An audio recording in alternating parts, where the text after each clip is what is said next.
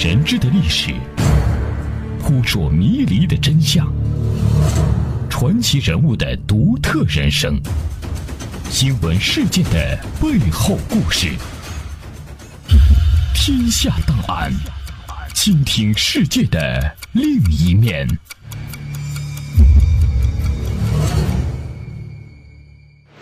在新浪微博或微信公众号查找“小楼文化”，楼是楼房的楼，可以了解更多节目信息，与主持人互动交流。手机下载蜻蜓 FM，搜索节目名称，点击收藏，想听就听，精彩内容不再错过。解密历史，还原真相，这里是《天下档案》，我是阿东，欢迎大家来到我们的节目当中，《天下档案》，倾听世界的另一面。一九四九年十二月，毛泽东开始了他的第一次莫斯科之行。本期《天下档案》，我们将继续带您回顾毛泽东第一次访问莫斯科的前前后后。相关内容摘自何明、罗峰所著的《中苏关系重大事件述实》，本书由人民出版社出版。会谈中，双方还就贷款、贸易和建立航空联系问题交换了意见。新中国刚刚建立，如果没有苏联的援助，中国的建设很难起步。所以，毛泽东希望苏联向中国提供贷款。科瓦廖夫说，毛泽东最担心的就是斯大林拒绝为中国提供贷款。有鉴于此，毛泽东来莫斯科之前，还特意向科瓦廖夫说明中国经济如何困难。毛泽东在西柏坡同米高扬会晤时曾表示。得到三亿美元贷款是我们的强烈愿望，但不知道莫斯科能否向我们提供这笔贷款。毛泽东还告诉米高扬，贷款问题如果能够解决，中共将派代表团前往莫斯科签订相关协定。随后，刘少奇率代表团访问苏联。斯大林在同刘少奇会谈时表示，联共中央同意向中共中央提供总额为三亿美元的贷款。至于如何签订贷款协定，当时提出两种方式，一种是由联共中央同中共中央签订，一种是由苏联政府同东北人民政府签订，待中央政府成立后再完善手续。可见，贷款问题在毛泽东与斯大林之间并不存在分歧。所以，当毛泽东提出这个问题时，斯大林也爽快地答应了。如果您希望现在签署协定，那么我们表示同意。毛泽东也痛快地说。好，就现在签，这可能在中国引起良好的反响。在谈到贸易问题时，毛泽东希望斯大林帮助解决苏联同新疆之间的贸易问题，因为新疆同中国内地交通不便，物资供应十分困难，经济形势非常严峻。斯大林表示，在这方面，苏联愿意给予帮助。空中航线可途经新疆和蒙古人民共和国，我们有专家帮助。有保障。此外，双方还就台湾问题、出版毛泽东选集问题进行了磋商。由于中国当时没有海军和空军，所以毛泽东请求人民解放军在攻占台湾时，苏联能够提供军事援助。早在七月二十五日，毛泽东就此事曾电告过刘少奇。斯大林虽然表示愿意提供援助，但考虑到台湾问题涉及美国利益，苏联提供援助会引起美国的干涉，所以。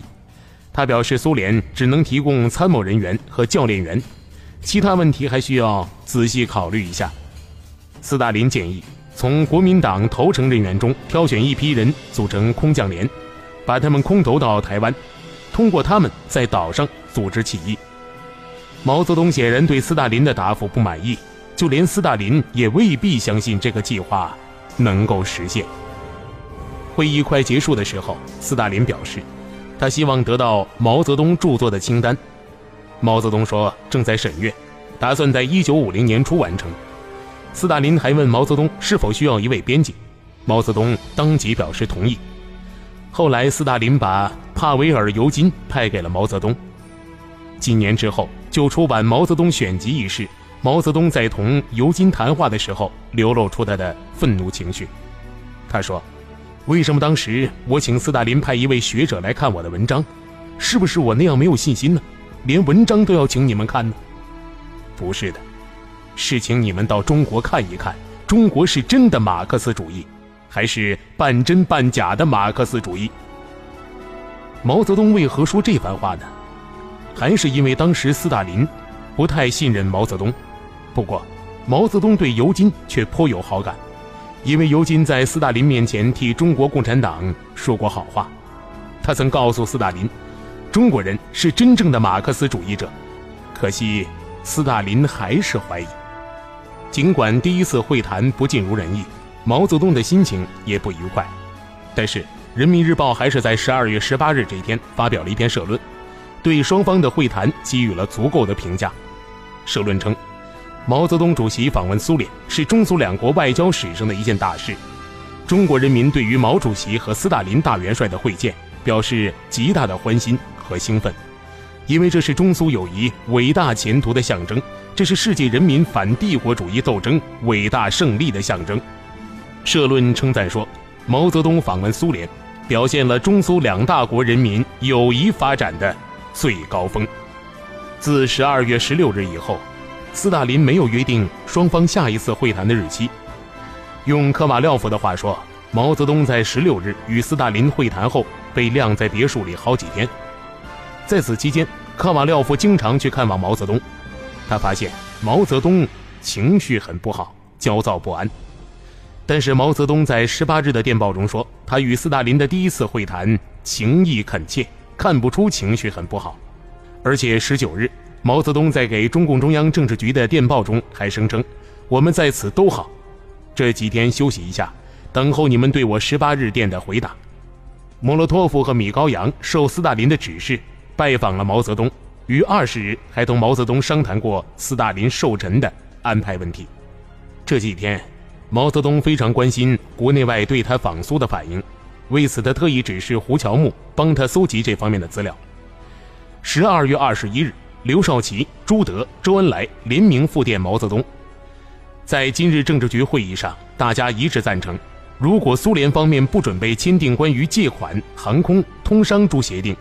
只准备就旅顺驻兵问题及一般政治问题发表一个声明，则周恩来同志去墨似无必要。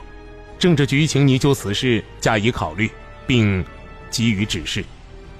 十二月二十一日是斯大林七十岁生日，各国共产党领导人都到莫斯科祝寿。当天，在莫斯科大剧院举行了隆重的生日庆典。毛泽东送给斯大林的部分生日礼物，在斯大林授意下。被存放在普希金博物馆第一号展厅，在展厅里悬挂着五星红旗，毛泽东还挥笔写了带有浓郁的中国风格的对联：“福如东海，寿比南山。”在生日庆典上，斯大林对毛泽东热忱相待，特意安排毛泽东坐在他的身边。毛泽东在祝词中表示，他这次参加庆祝斯大林七十寿辰的盛会，衷心至为愉快。毛泽东声称。斯大林是世界人民的导师和朋友，也是中国人民的导师和朋友。他发展了马克思列宁主义的革命理论，并对于世界共产主义运动事业做出了极其杰出和极其宽广的贡献。毛泽东还在祝词中祝福斯大林健康与长寿，并高呼“伟大的斯大林万岁”。毛泽东洋溢热情的祝词给人们留下了深刻的印象。多年以后。毛泽东谈起这篇祝词，从中可以窥见他对斯大林的成见有多深。毛泽东说，他一共写过三篇歌颂斯大林的文章，一篇是在延安庆祝斯大林六十寿辰时写的，第二篇是在莫斯科的祝词，第三篇是在斯大林死后应《真理报》邀请写的。他说：“我向来不愿祝贺人家，也不愿人家祝贺我，但是到莫斯科去祝寿，不歌颂斯大林。”还能骂他不成吗？斯大林死后，苏联需要中国的支持，中国也要支持苏联，于是就写了这篇歌功颂德的文章。但是毛泽东表示，这篇文章不是对斯大林个人的，而是对苏联党的。毛泽东还说，在延安写的那篇文章，他抛掉了个人感情，把斯大林当作社会主义国家的领袖，所以那篇文章还比较有生气。其他两篇不是出于内心意愿，而是出于需要。在新浪微博或微信公众号查找“小楼文化”，楼是楼房的楼，可以了解更多节目信息，与主持人互动交流。手机下载蜻蜓 FM，搜索节目名称，点击收藏，想听就听，精彩内容不再错过。十二月二十二日，莫斯科举行祝寿宴会，斯大林再次给予毛泽东特别的礼遇。毛泽东依旧坐在斯大林身边。最高苏维埃主席团主席什维尔尼克首先提议为中国人民、为出现在大厅的中华人民共和国的代表们、为中国人民的领袖毛泽东同志干杯。接下来，欢迎您继续收听《天下档案》。宴会从晚上八点一直持续到次日凌晨一点，此时毛泽东的心情究竟如何呢？据汪东兴回忆，毛泽东说过：“我不知道苏联的宴会怎么这样差，吃也没好吃的，看也没好看的，鼓励一晚上长，我们回去不能学这个，吃饭就好好吃，看戏就好好看。”当天，毛泽东将科瓦廖夫邀请到他那里谈话。并请科瓦廖夫把这次谈话记录交给斯大林。毛泽东表示，他希望在二十三日至二十四日举行一次会谈，以解决如下问题：中苏条约、代管协定、贸易协定、航空交通协定以及缅甸承认中国的问题。根据这个方案，毛泽东坚持要把周恩来叫到莫斯科签订各项协定。毛泽东还提出，他希望拜访莫洛托夫、米高扬。布尔加宁、什维尔尼克，并同他们进行交谈。十二月二十四日，第二次会谈如期举行。可是，斯大林压根儿就没有提条约问题，只谈到了越南、日本、印度等兄弟党的一些情况，这使毛泽东极为恼火。本来他指望在这次会谈里能够解决一些实质性的问题，甚至可以确定方针，结果却事与愿违，他的情绪顿时由晴转阴。科瓦廖夫回忆说，他把二十二日的记录稿交给了斯大林，但是毛泽东的处境并没有发生什么特殊的变化，他实际上依然处于孤立状态，这是为什么呢？俄国有人在文章中认为，毛泽东访苏期间，莫斯科对此做了考虑，斯大林竭力不以各种安排，使毛泽东过分劳累，想使他能够休息和治病，结果外国的一些报刊对此大肆渲染。认为毛泽东在莫斯科期间没有受到苏联官方的接见，认为这是苏联领导人不够重视的表现。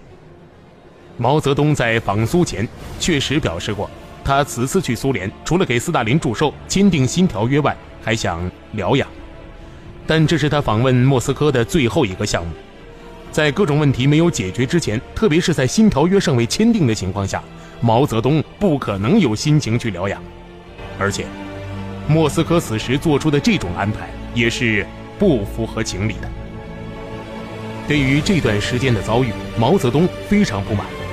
从他后来多次提到这件事来看，莫斯科的这一举动确实招惹毛泽东生气了。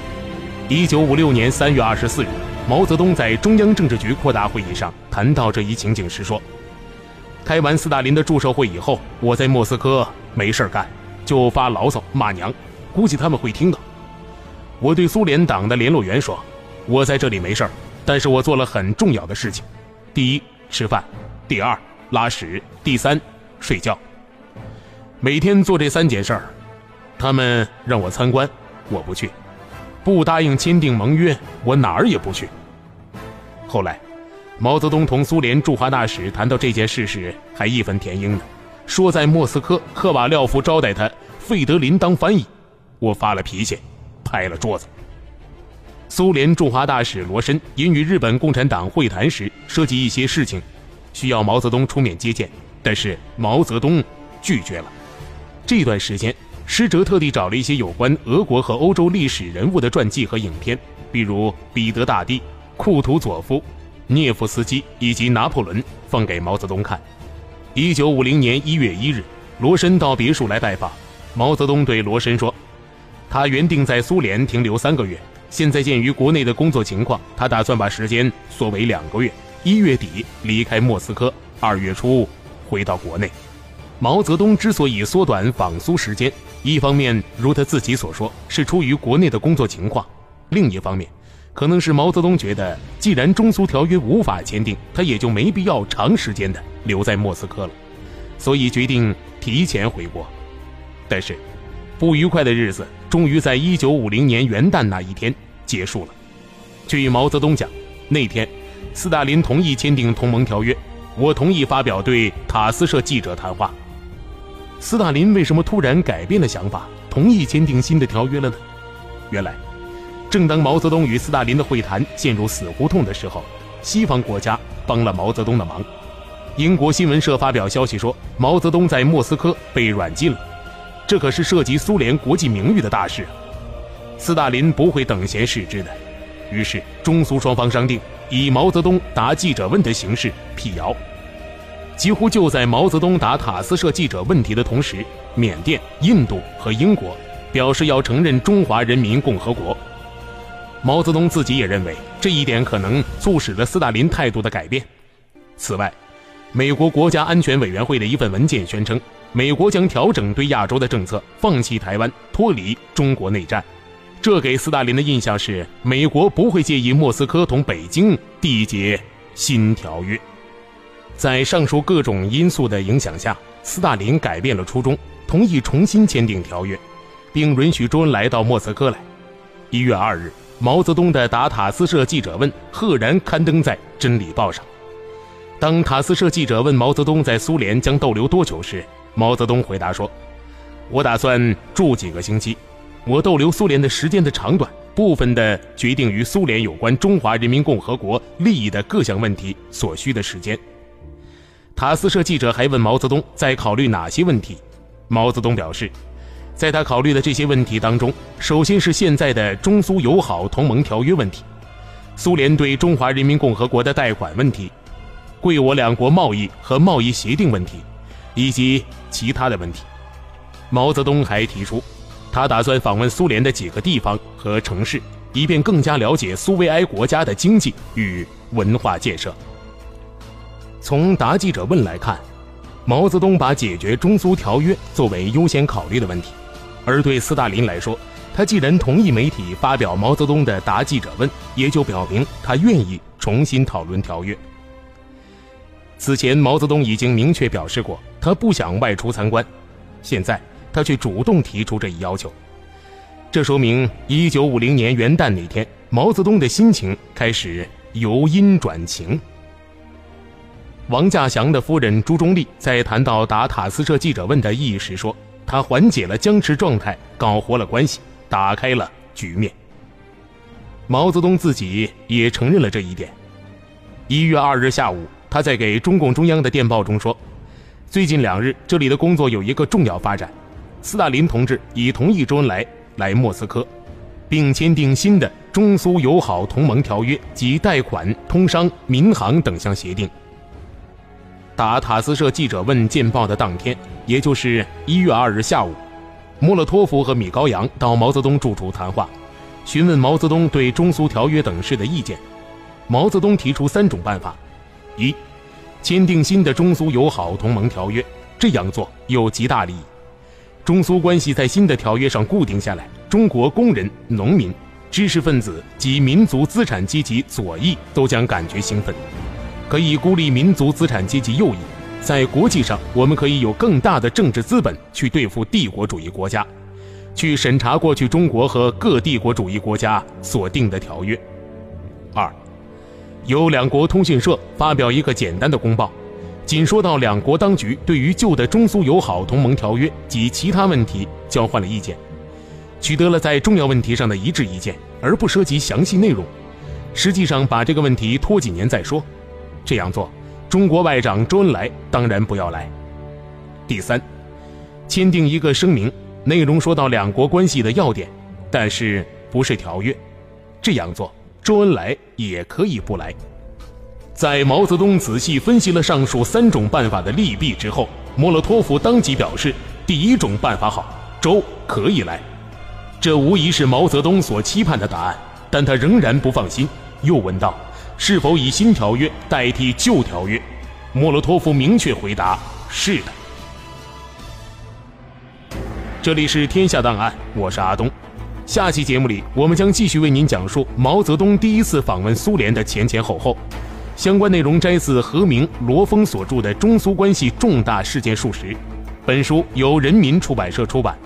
也希望大家继续锁定频率，关注收听接下来更为精彩的节目内容。大千世界尽在耳边，天下档案，下期再见。在新浪微博或微信公众号查找“小楼文化”，楼是楼房的楼，可以了解更多节目信息，与主持人互动交流。手机下载蜻蜓 FM，搜索节目名称，点击收藏，想听就听，精彩内容不再错过。